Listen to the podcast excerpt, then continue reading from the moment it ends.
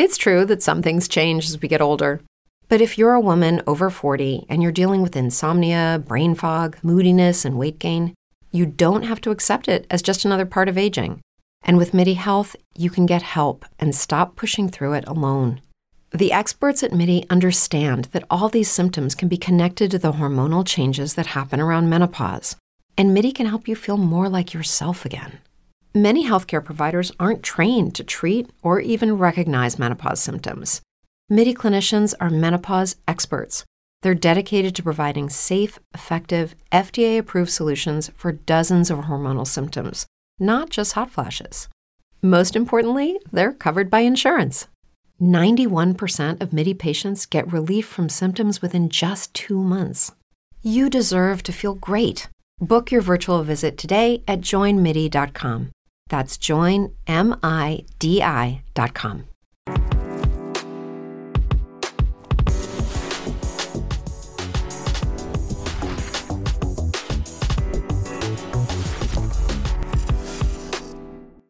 Chegou a hora de se atualizar e se preparar para o futuro. Bem-vindos ao Trilha da Inovação. Você vai acompanhar comigo, Ana Médici, o universo das startups, da inovação e do empreendedorismo e conhecer as soluções que estão transformando o mercado e o nosso dia a dia. Você também vai ficar por dentro das tendências do mercado de startups e da trajetória de seus fundadores. O Trilha da Inovação é uma parceria do canal Empreender do Grupo Bandeirantes e da Infomoney. E hoje está comigo aqui Edson Machado Filho, que tem um currículo de tirar o fôlego. Edson, muito obrigado por estar com a gente aqui no Tria da Inovação. É um prazer. Ele é head de inovação e coordenador do Hubs e do Centro de Empreendedorismo e Inovação do IBMEC São Paulo. É professor nos MBAs de Finanças, Negócios e Gestão de Projetos também do IBMEC e professor do Programa de Educação Continuada da FGV de São Paulo, nas disciplinas de Gestão de Projetos e Metodologias Ágeis. Edson também é cofundador do Oasis Lab Innovation Space, coworking especializado em startups para o varejo. Edson, que currículo, hein? Só mostra que eu sou velho. Esta é a verdade. De velho não tem nada. Obrigado. Edson, muitos jovens querem empreender, querem começar um negócio inovador, uma startup e não sabem como começar. E eu queria que você contasse para a gente como que funciona um hub de inovação dentro de uma universidade. É, um hub de inovação, é, não só dentro de uma universidade, mas como a gente faz, é, ele tenta trazer uma sequência lógica de conhecimento, porque é, é o grande diferencial. Uma universidade traz conhecimento, que é a, a, o grande gap. Então, é pegar uma ideia, transformar num produto, transformar um produto em um negócio e ajudar este negócio a go to market, a escalar com fundos. Esse é o grande diferencial, porque o conhecimento tem que estar do lado de quem quer empreender. E esse é o grande gap que a gente tem e que sempre teve quando a gente quis empreender lá atrás, né? Quando eu era universitário, você fala, quer empreender? Quem pode te ajudar? Isso mudou muito, né? Né? Eu acho que as universidades, se pega 20 anos atrás, 25 anos atrás, até 15 anos atrás, você não tinha esse ambiente que, que existe hoje de colaboração, de startups, onde o, o, jovem pode empreender, pode levar suas ideias e começar desde cedo. Isso mudou muito também, né, Edson? É, porque hoje é, uma universidade, principalmente como é a nossa no IBMEC, ela se coloca como uma escola de negócio. Então, na verdade, a gente prepara o nosso aluno para o mundo do negócio, e não aquela academia onde você é, detinha o conhecimento. E quando você se formava, eu fui assim, é, você não estava preparado para o mundo lá fora. Então, o, quando a gente cria um hub, um hub é conexão. A gente traz o mundo lá de fora para dentro da universidade. A gente traz as empresas para dentro da universidade. A gente traz fundo de investimento para dentro da universidade e traz um contato direto desde o primeiro ano existem empresas que trazem suas dores. Como é que nós vamos fazer? É, eu falo que é um ambiente controlado, ou seja, a gente fala com amor, o que o mercado vai dizer sem amor lá na frente. Então, a gente consegue acolher, a gente consegue é, capacitar para que ele possa, quando sair, quando for um aluno formado, ele possa entender esse mercado de uma forma mais clara. Então é isso que a gente faz lá. É, e no, como é que começou esse movimento no IBMEC, o Hub? Como é que foi essa, é, esse início ali?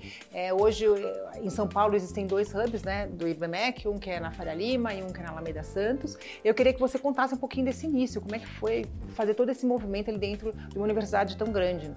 É, na verdade, ele surgiu de um grande desejo. Falou assim, existe um gap. Né? Todo mundo, o mundo é, empresarial falou assim, nossa, é, as pessoas saem muito mal preparadas e todo mundo tinha que capacitar aqueles que se formavam. Poxa, vamos trazer então a empresa contando para a gente o que ela precisa. Então, trouxemos as empresas, conta para a gente. Então, a gente criou o Hubs. O Hub surgiu pequenininho, uma salinha de 36 metros quadrados há cinco anos atrás. Hoje nós temos 500 metros na unidade paulista, temos mais não sei a metragem na, na unidade Faria Lima, mas toda unidade IBMEC hoje tem um hub, ou seja, nós temos seis unidades, então se criou um ecossistema. E nós temos parcerias hoje com Portugal e com a China, ou seja, é, uma startup hoje que está incubada no nosso, ela, é, no nosso ecossistema, ela pode ter clientes na China, ela pode ter clientes na Europa, em que ela tem um espaço físico para receber seu cliente, para trocar informações, para enfim, uh, ser acolhida e uh, fazer acontecer. A gente quer que faça acontecer. Seja, já sai lá na frente, né? Porque tem muito, quer dizer, vocês proporcionam aos alunos um grande ecossistema, uma grande conexão, é, enfim, entre outras universidades, entre investidores, entre os próprios alunos. Então, assim, acho que já é, uma, é um ganho aí de escala para quem está querendo empreender. E Edson, é, eu queria que você contasse para gente quais, uh, como que os alunos chegam com uma ideia, né? E conta, também criou algumas é, curiosidades, alguma ideia que seja assim, você falou, não, não é possível que eu escutei essa ideia, não, de onde que veio? Então, se você puder contar pra gente é, algum caso, assim, seria muito bacana para entender como é que funciona aí os critérios de avaliação para se ter uma startup ali dentro do, do Hub. É, o, nós temos, assim, o nosso programa de inovação, ele é um programa muito, assim, democrático. Então, nós temos quatro fases que a gente chama de germinação, incubação, aceleração e go-to-market. Então, o primeiro é germinação. Você pode ter a ideia que você quiser, do jeito que você quiser. E você pode estar em qualquer uma das universidades. Isso que é legal. E em qualquer semestre também, tá? Claro que a maioria deles é quando entram na universidade e ele entra e fala assim: eu tenho ideia, eu não tenho ideia, eu já tenho uma ideia formada, então a gente trabalha com design thinking, com jornada do herói, com o mais todo variado. Todo o processo.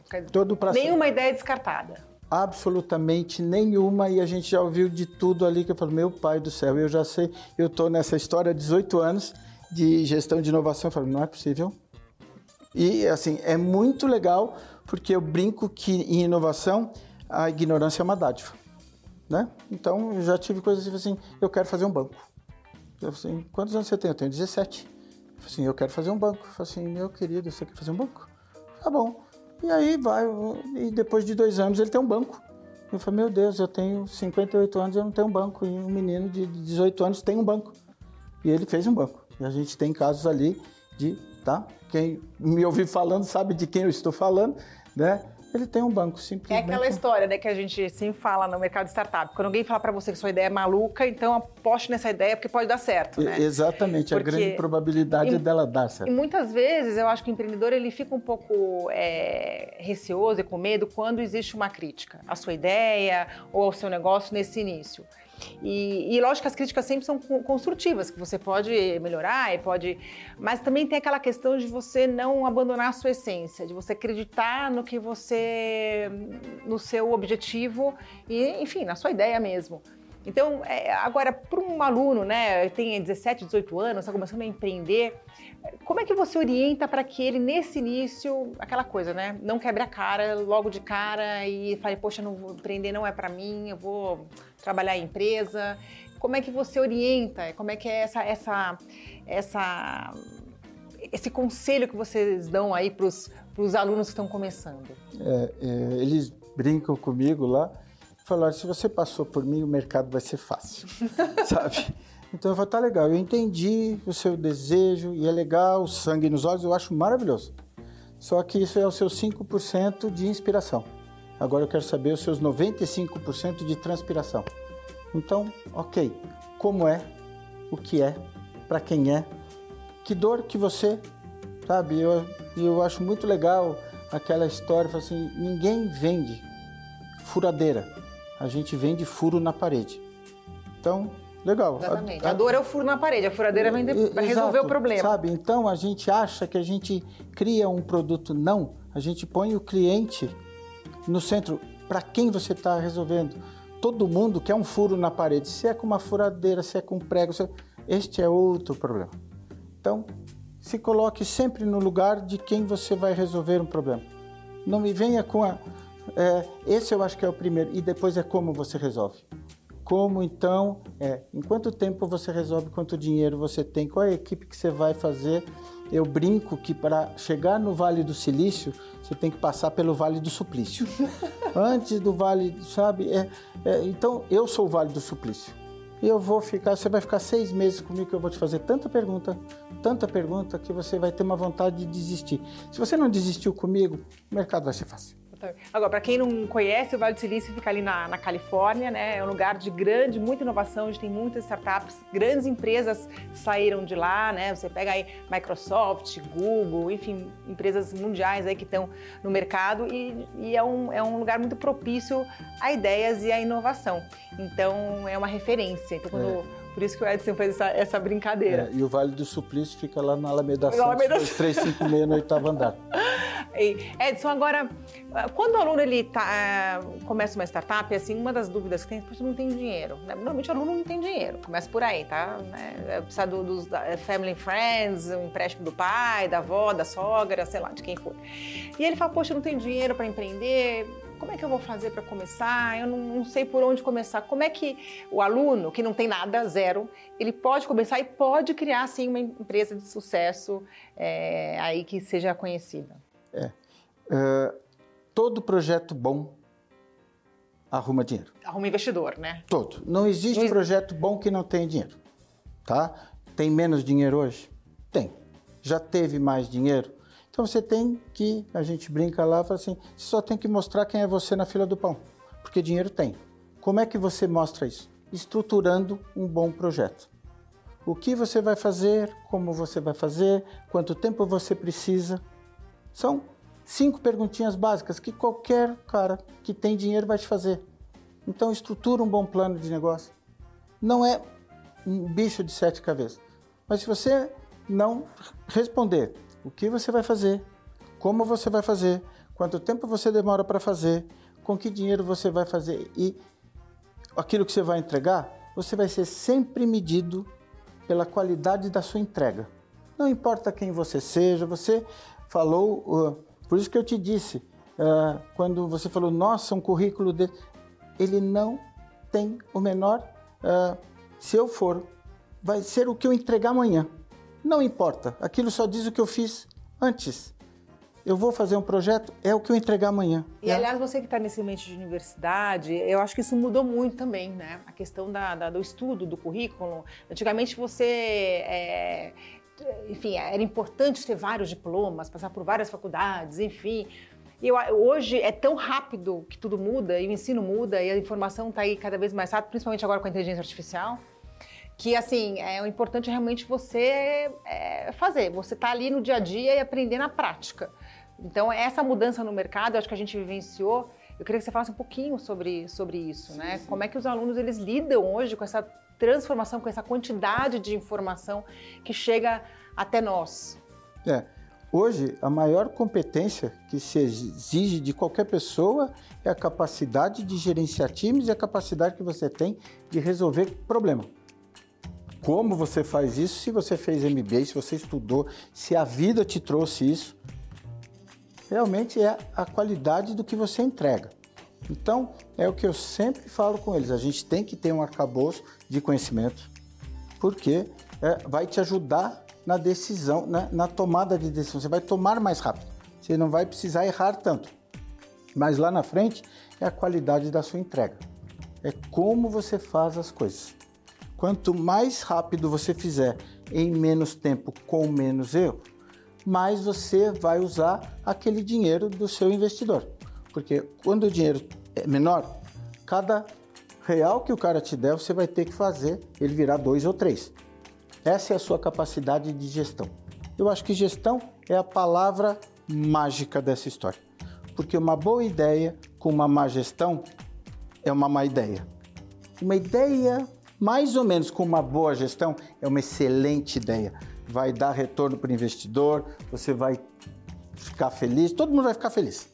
Você vai ser o cara, você vai sair na Forbes, uh, under, under 30, você vai ser o máximo. Agora, uma excelente ideia mal gerida, você, você vai arrumar emprego.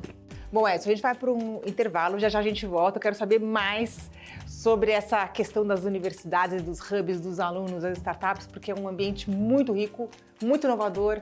Então a gente volta daqui a pouquinho.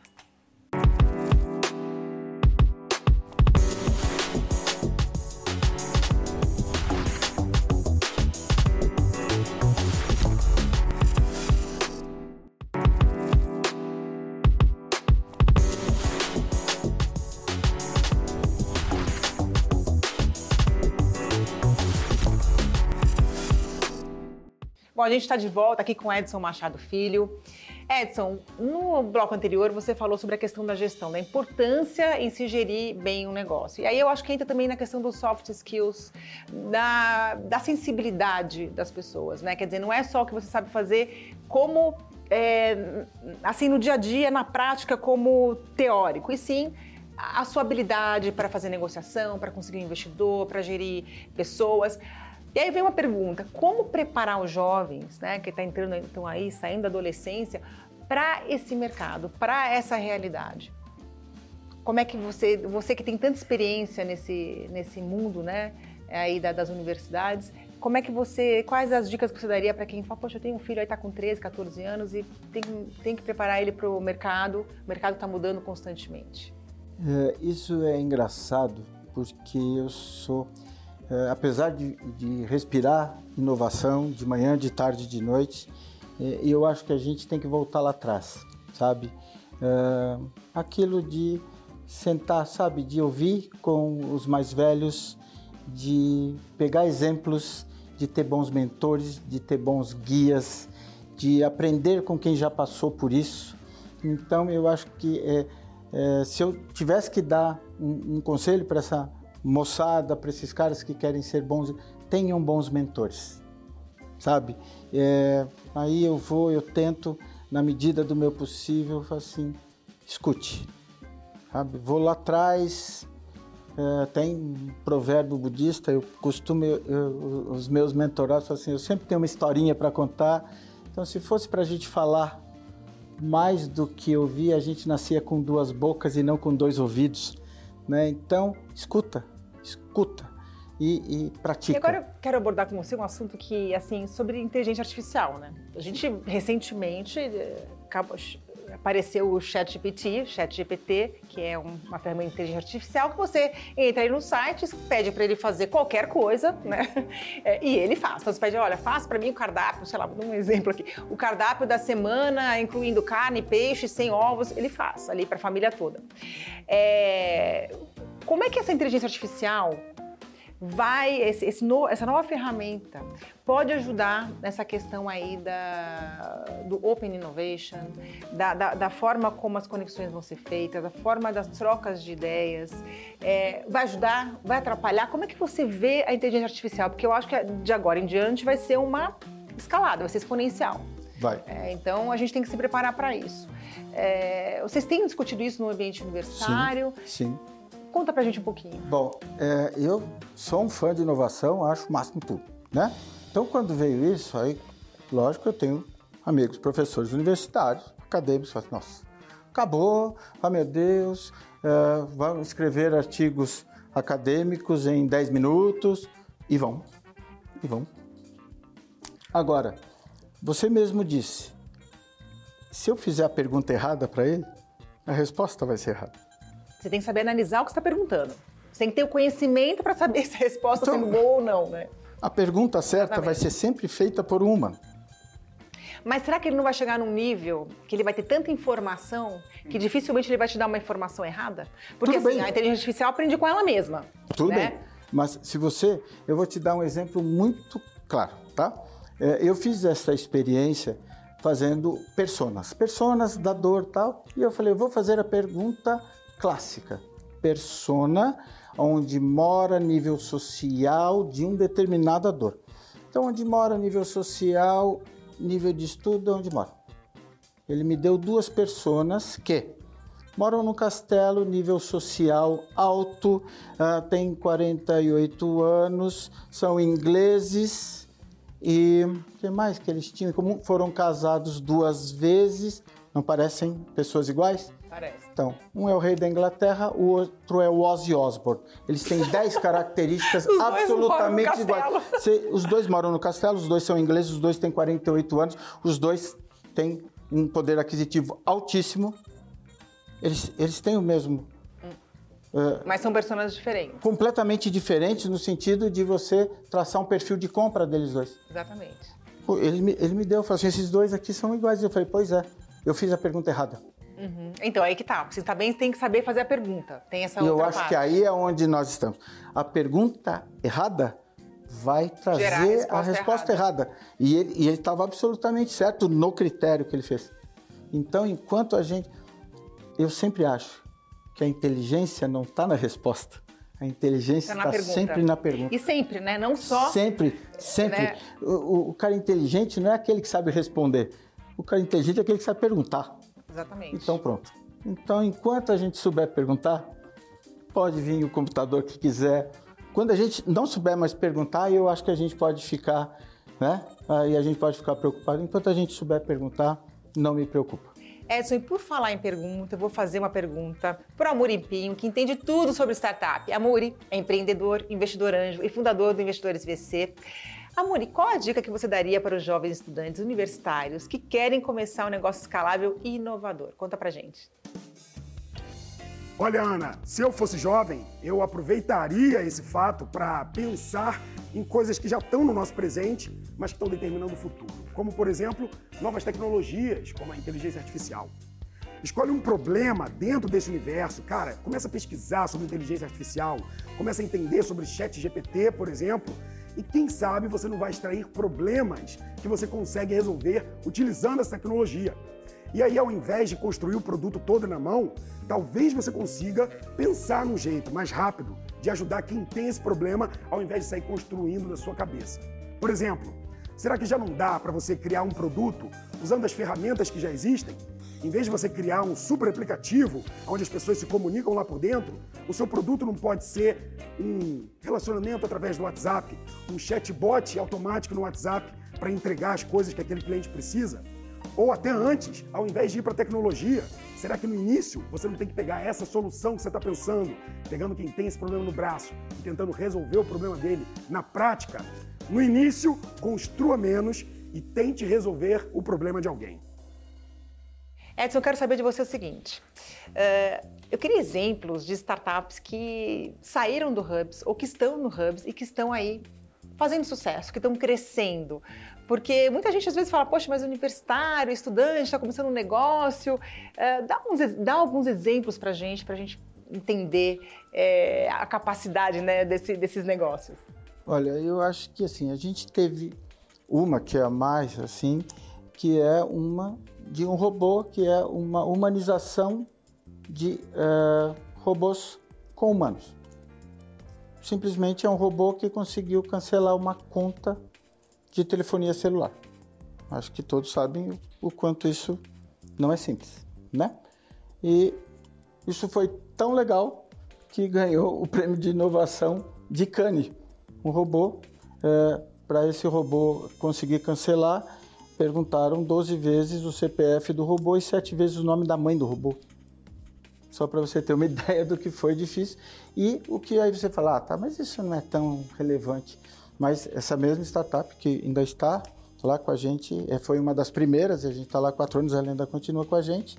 Uh, no Covid, ela usou esse mesmo robô para conseguir uh, fazer o que a gente chama de atendimento N1, N2, que é o primeiro atendimento para quem ligava para um grande hospital para o Covid. Ela fazia 15 mil uh, atendimentos simultâneos Nossa. Então é uma coisa muito legal. Imagina o que é você colocar 15 mil PAs, ou seja, 15 mil pessoas atendendo o telefone, né? de um dia para a noite, que, que foi assim, onde eu posso ir, eu estou com sintoma, ou seja, se dirigir. Então a gente consegue, isso foi feito lá. Essa mesma startup fez um, isso foi um, né, um protótipo, ainda não foi, mas de para o CVV, né, o Centro de Valorização da Vida, em que a gente fez também, é, ainda está em estudo, mas que ela detecta na, né, na fala quando a, a conversa toma um rumo, porque os CVV são voluntários, são pessoas como nós, uh, que não temos um conhecimento mais profundo em que uh, aquela pessoa que está conversando precisa de um atendimento que não é, precisa de uma coisa. O robô detecta através do uso de palavras-chave, fala assim, olha, nesse espaço de tempo, essa pessoa usou palavras não tão corriqueiras, ela desliga da gente e põe a ligação para uma pessoa mais especializada para continuar a ligação. Isso uh, a gente sabe que na Covid aumentou muito, né? Então veja como parece uma coisa boba de. Mas que resolve várias dores, vários problemas. Né? A gente teve uma startup lá, assim, uma startup de aluno, uma coisa que acontece uh, de uh, uma startup que fazia blind interview. Ou seja, você fazia as suas primeiras entrevistas de emprego sem saber, mudando a voz e sem ver quem era. Ou seja, você não tinha nenhum viés de masculino, feminino, de cor de pele, de altura, de gordo, magro, alto, baixo, até você ir para. Então você ia passando pelo que você falava, pelas suas características, pelas suas soft skills, até você chegar lá. Também foi de aluno que foi lá e hoje simplesmente essa startup faz de grandes organizações tipo Ambev e Unilever, tá? Então isso é muito legal, nasce ali. Sim, putz, é uma ideia legal, é uma coisa que às vezes eles sentiram na pele de alguma forma. E isso é muito legal quando você traz uma, uma experiência sua e fala assim, poxa vida, eu sinto assim, mas tem um monte de gente que sente assim. Né? E a gente faz isso de uma forma que se eu sinto, alguém sente. Né? Então, trazer aquilo para um outro universo que não é só a gente. Então, eu me sinto muito feliz. Hoje a gente já está com a quinquagésima startup incubada dentro daquele espaço, ou seja, de aluno. Então a gente está muito feliz nesse caminho que a gente está trilhando lá. Edson, parabéns pelo trabalho. Muito obrigada por estar com a gente aqui no Tria de Inovação. E a gente se vê na próxima. O programa Tria de Inovação está chegando ao fim. Todas as quintas, às 11h30 da noite, a gente tem um encontro marcado aqui no canal Empreender para falar sobre inovação em startups. O programa é uma parceria entre o canal Empreender, da Band e da Infomoney para levar até você muita informação de qualidade. A gente se vê no próximo programa.